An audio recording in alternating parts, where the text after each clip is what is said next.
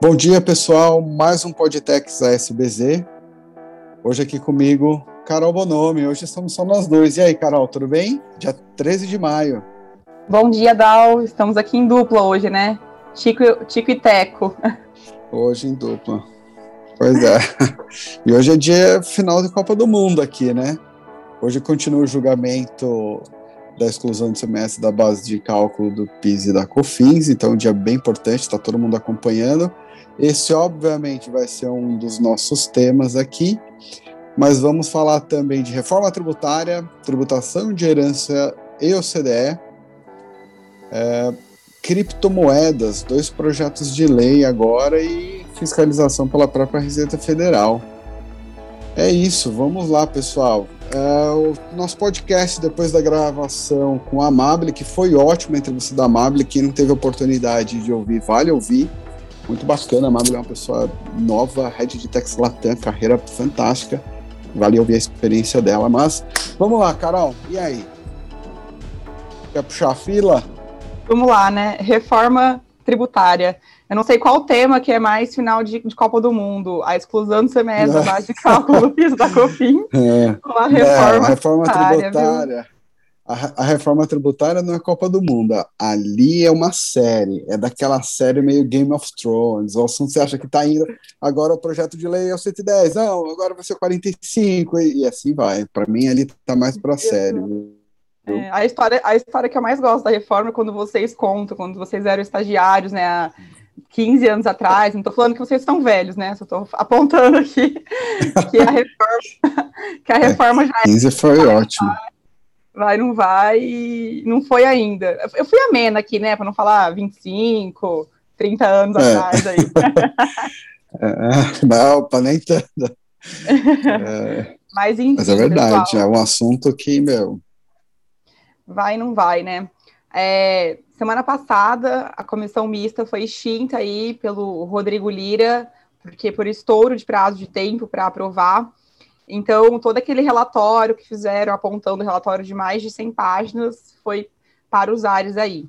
Mas ontem, né, a, a nova comissão que foi instaurada apresentou um novo relatório para aprovação e parte aí do Congresso defende o projeto de lei do governo, que é aquele projeto de lei dividido em quatro fases, é, e eles defendem também o aumento é, da tributação sobre o consumo, né? E a gente sabe que tributação sobre consumo é um problema grande aí, que já vem recebendo críticas há muitos anos, e não sei até que ponto a reforma é viável olhar para isso, né? É viável a gente aumentar tributação sobre o consumo num país como o Brasil, que é um país que a gente sabe que tem desigualdades gritantes aí e que o consumo é muito grande, principalmente pelas classes mais baixas, né? Então, acho que fazendo um compilado geral, é, o governo tá fal falou que ano passado ia sair, agora está falando que esse ano vai e vai sair as quatro fases aí, mas não temos certeza de nada. Vamos ver se realmente os relatórios não. vão andar,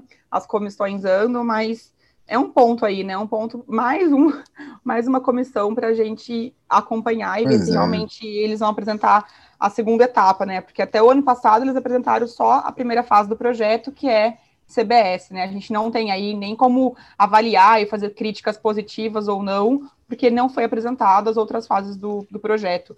E é difícil você pensar, fazer um cálculo até para os clientes, né? Quanto que isso impacta a reforma quando você não sabe, porque você não tem todas as fases apresentadas ainda. Acho que essa é a grande questão, né? Fatiar, às vezes no final a carga tributária acaba sendo maior, enfim, e aí a gente não tem resposta mesmo, né? Não é nem questão de ah, não, é, não deu tempo de eu estudar, é porque realmente não foi, não foi ainda solto pelo governo.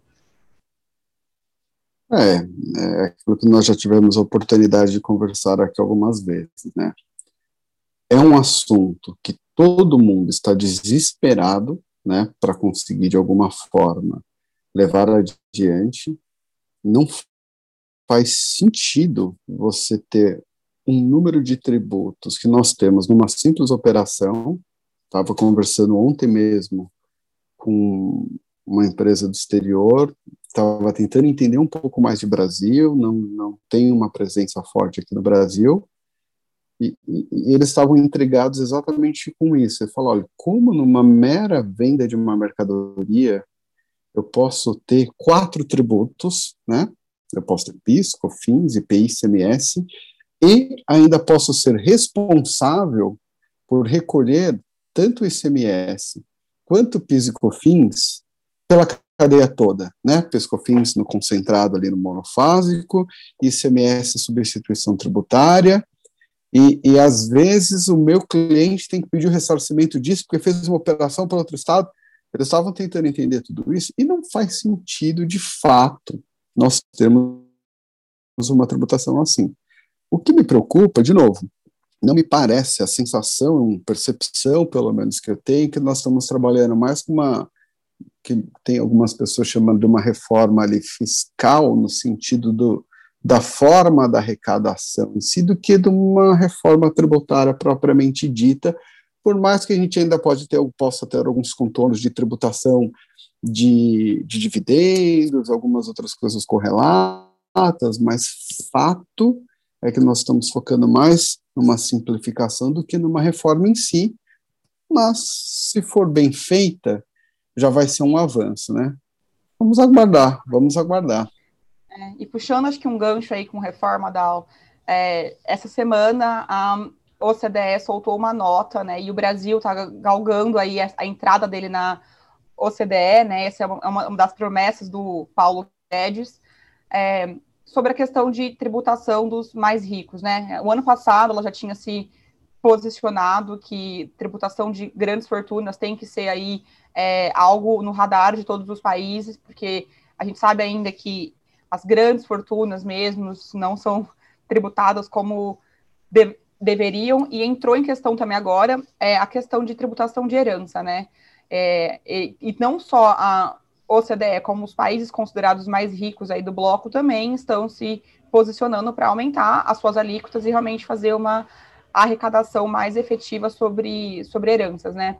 E aí saíram vários artigos aqui no, no Brasil, porque o Brasil está na contramão disso, né? A gente teve uma decisão recente aí do STF é, que a questão não foi em si a tributação, foi questão constitucional de lei complementar, que enquanto a gente não tiver uma lei complementar no, no, no Brasil regulamentando a tributação de bens, né, é, que estão fora do país, que estão no exterior, ou bens doados por residentes do exterior, a gente não pode cobrar ITCMD. Então, os estados estão de mãos amarradas enquanto não sair uma lei complementar em âmbito é, na, nacional. E isso é uma mega lacuna, né? Porque nesse relatório apresentado, é, hoje em dia no Brasil, ITCMD corresponde a 0,% da arrecadação, a nossa alíquotas são muito baixas se a gente comparar com outros países, e você deixando essa lacuna de tributações de bens no exterior sem a incidência, você acaba é, abrindo aí chancelas para mais pessoas fazerem manobras de planejamento, bens fora do país e, e etc. E aí, quando a gente pensa em reforma tributária, ITCMD, herança no exterior, OCDE, até que ponto né, a nossa reforma está olhando para essas, essas questões, né? Se a gente quer realmente é, ser um membro da OCDE, eu acredito que é importante, sim, a gente olhar as nossas operações internas, então aí PIS, COFINS, etc., mas também olhar o que os outros países, né, o que a galera de é, tributação internacional tá, está estudando, está fazendo, como que está sendo alinhado aí o um mundo nisso, né?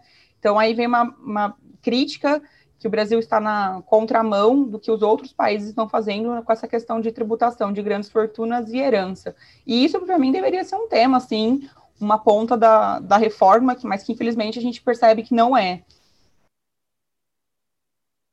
Opa, Carol, você entrou no mudo. Não sei se Voltei? Não, voltou, voltou, voltou, voltou. Agora sim. É, de fato, é, enfim, é, é, o contexto como um todo, né? É aquilo que você brincou é um assunto já de muitos anos. Muitos governos passaram e ninguém conseguiu enfrentar de fato. Vamos ver agora, se não for esse governo próximo, seja lá quem for, é um momento que talvez seja bom, né? um momento de força, pós-pandemia, reconstrução da economia global, talvez seja um ambiente é, que permita isso, mas só aguardando, Vamos lá. STF, exclusão do ICMS da base de cálculo do PIS da COFINS. Essa talvez seja uma decisão aguardada. A gente Agora fala que é a decisão vai, do gente. século, né? Então, todo mundo. Agora vai. Então, assim, o julgamento foi retomado. O que, que tem de relevante? Até postei ontem no LinkedIn, mas dois aspectos relevantes, né? É, modulação dos efeitos, né?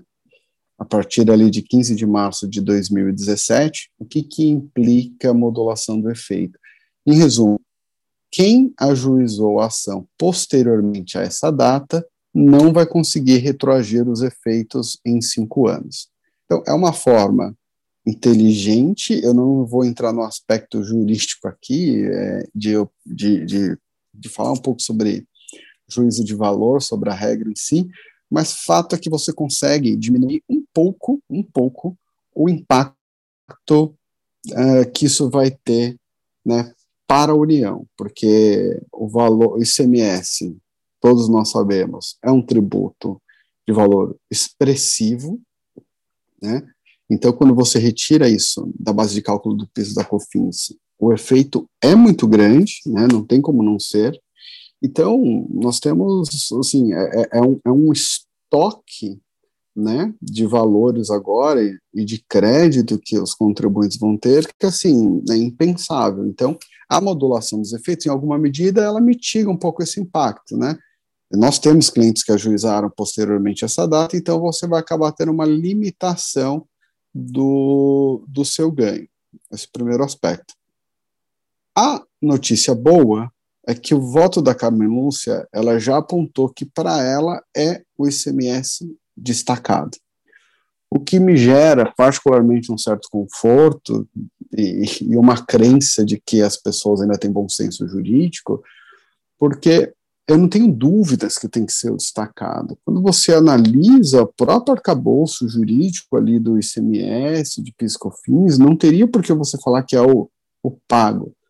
E trazendo uma outra correlação até financeira, né, para falar que a gente não está falando só aspecto jurídico, quando você analisa a própria composição contábil do preço de uma mercadoria, você pega o valor líquido e joga os tributos. Por quê? Porque os eventuais créditos você já descontou da sua compra. Né? Comprei uma mercadoria, eu 100 reais, se eu tenho um crédito de 10 de PIS o meu custo é 90. Então eu, eu, eu mudei de caixa ou disponível para crédito de PIS e COFINS e estoque. Poxa, é a partir dali que eu coloco minha margem, é a partir dali que eu coloco os tributos. Então, não me parece fazer sentido a Carmen Lúcio, de forma muito acertada, pontuou isso, né, o caminho que ela entende que deve ser. Vamos aguardar hoje, hoje é dia 13, vamos ver se, se a gente conseguir publicar o podcast ainda hoje, dependendo do nosso time de marketing.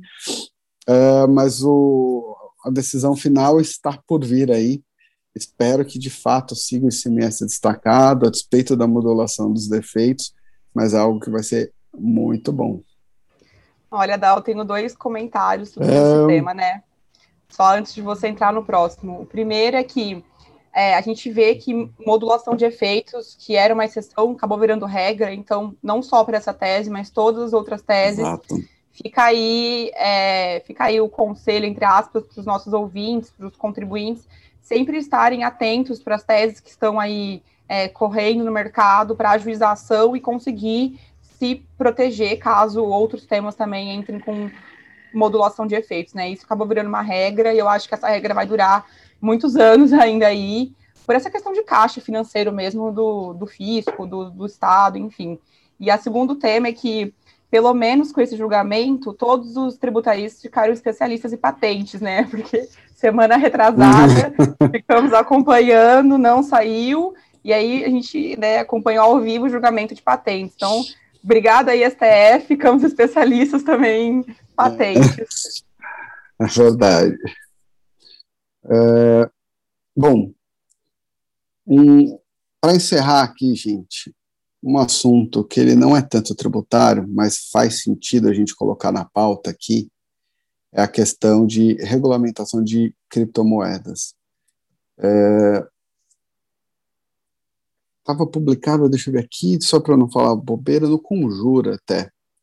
Um artigo muito bacana, te chamando a atenção, e tem alguns aspectos da regulamentação aqui da criptomoeda que realmente fazem sentido. O que está acontecendo com relação à criptomoeda no Brasil? Nós estamos com dois projetos de lei com algumas questões importantes no que tange a, a regulamentação em si, passando por definição de moeda digital, norma para emissão, é, tipificação de crime como pirâmide financeira dentro do contexto de ativos, mas em alguns aspectos aqui que nos interessam um pouco mais, é, o primeiro deles é uma segregação patrimonial, tá? Então, quem, quem for operar com isso vai ter que ter uma segregação entre um ativo virtual de titularidade própria e de investidor, tá? É, nós vamos precisar também é, quem estiver operando com isso vai ter que reportar atividades suspeitas de lavagem de dinheiro. E, no que tange a competência, vai ter competência para fiscalização e regulação, Receita Federal, Banco Central e CVM.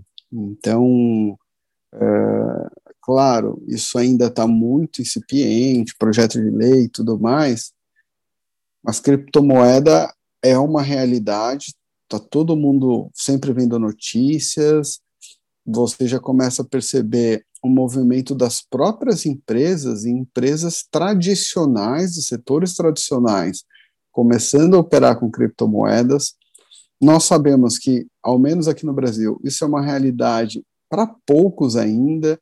É, assim, as pessoas no geral, cidadão comum, não está ciente do que é criptomoeda. Quando muito alguém ouviu falar alguma coisa, mas o ponto aqui para chamar a atenção é que vale um exercício de todo mundo, e aí eu estou falando para quem está dentro de empresa, para estudar um pouquinho o assunto. Olha, o que é o projeto de lei? O que, que pode vir aqui de criptomoeda?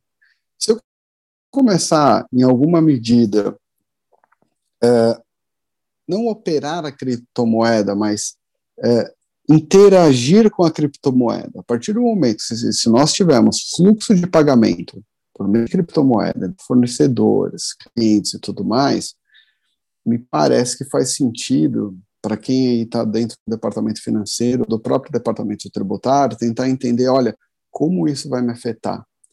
Como a própria Receita Federal, que muitas vezes tenta cruzar informações, vai poder utilizar dados meus para uma fiscalização de um emissor.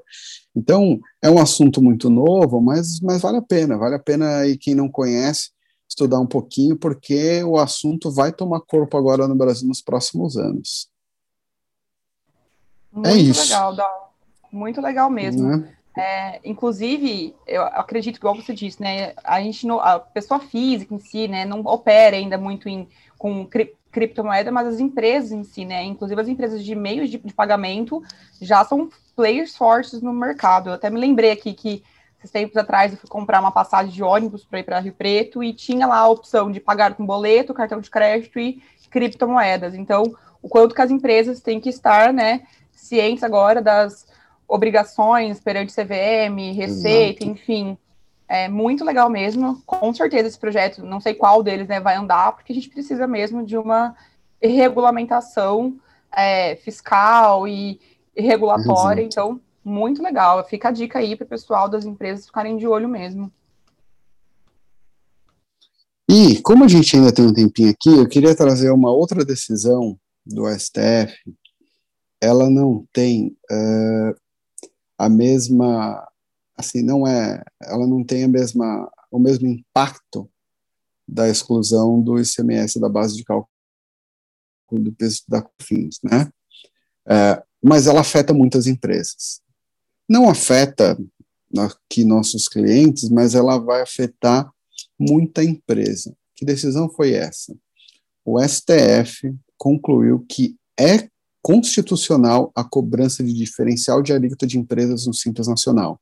Então, o que, que nós tínhamos aqui, tá? Nós tínhamos um, é, uma liminar, tá?